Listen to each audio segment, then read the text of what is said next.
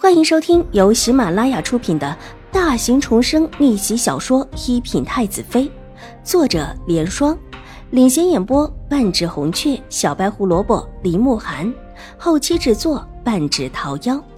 喜欢宫斗宅斗的你千万不要错过哟，赶紧订阅吧！第五百六十五集。哼。表哥是真的看在兴国公府的份上。秦玉茹冷哼一声：“玉表妹，我自然是看在兴国公府的份上。你知道的，兴国公府在京城之中可不是一般的府邸，他府上的丫鬟，即便是父亲和祖母，也不得不高看一眼。我如果说的不是真的，就让我天打雷劈。”狄烟指天发誓，这话说的极实在，他也的确是这么想的。秦玉茹气得全身发抖，几乎控制不住的想把黄蕊那个贱丫头的事情扯出来，狠狠的甩她一脸。之前自己问那个丫鬟的事情，气不过让她走的时候，她居然头也不回的走了。自己在她身后哭得那么大声，她不相信她听不到。可这会儿为了黄蕊那个贱丫头，居然过来伏低作小，把之前的事情解释的清清楚楚。目的就是不让自己生气，但这不是为了自己，是为了黄蕊。只要想清楚这一点，秦玉茹这气就不打一处来。表哥能这么想最好了。我累了，想先休息一会儿。表哥请便吧。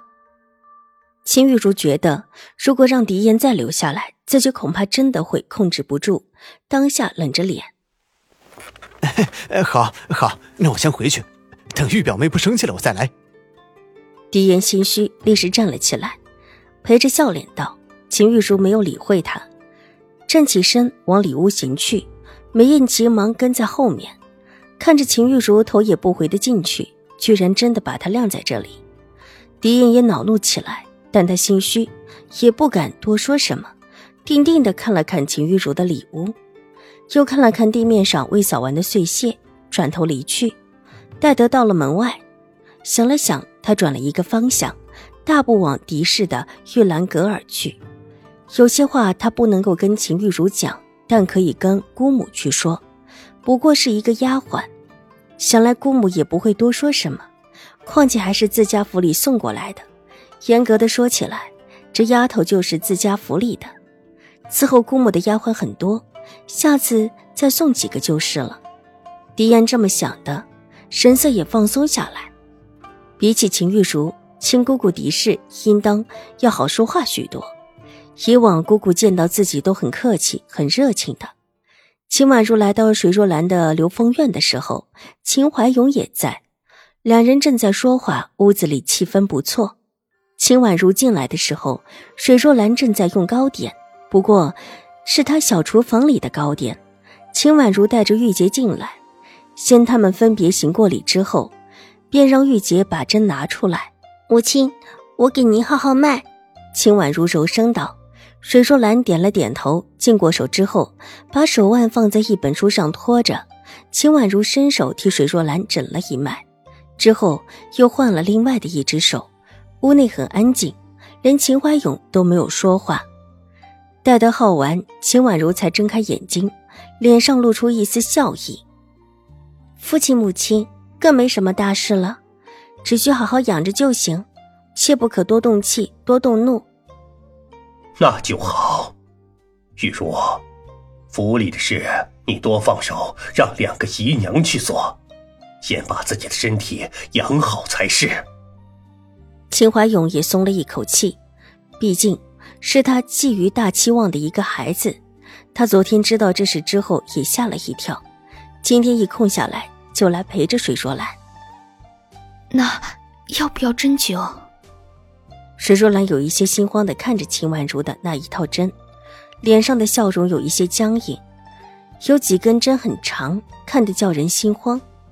一看水若兰紧张的样子，秦婉如笑着摇了摇头：“母亲放心，您这会儿不用针灸，我带过来是怕您身体不适。现在既然好了，自然不用再用针了。” 那就好，那就好。宛如就是用这个救的兴国公府的太夫人。秦怀勇在旁边笑着问道：“对于秦婉如的这一套针，他还是第一次看到。”“是的，之前路上遇到的时候，并不知道她是兴国公府太夫人，看她当时病发很危急，就救了救。”宛如向来心善。宛如的医术如何？秦怀勇的目光依旧落在那一套针上面，似乎有一些好奇，唯眼底闪过一丝暗芒。自己的二女儿倒是一个可用的人，若不是看到这套针，还真的是疏忽了。应当还可以吧。宛如的医术啊，是很好的。之前母亲身体的调治，也是他帮着调治好的。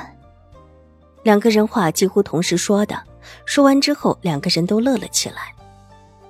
宛如，能不能让父亲看看你的医术？秦怀勇也笑了。目光慈和的落在秦婉如的脸上。这这怎么看？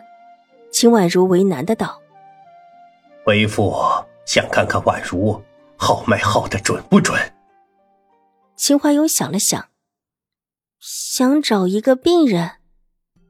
将军，这不太好吧？宛如可是一位大家闺秀，难不成要随便找个人帮着看看？水若兰觉得不太好。世家小姐怎么可能真的抛头露脸的去找一个什么病人？宛如号我的脉吧，拿我试一下就行。这怎么行？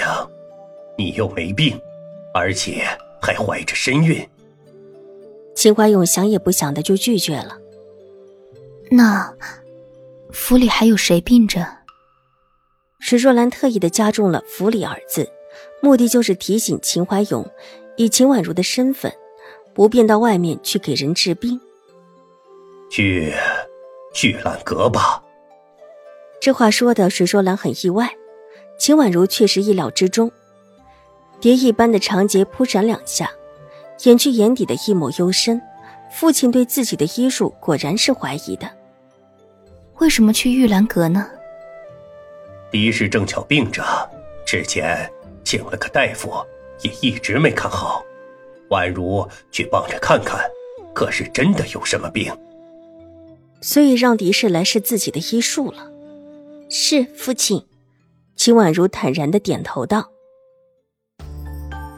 本集播讲完毕，下集更精彩，千万不要错过哟。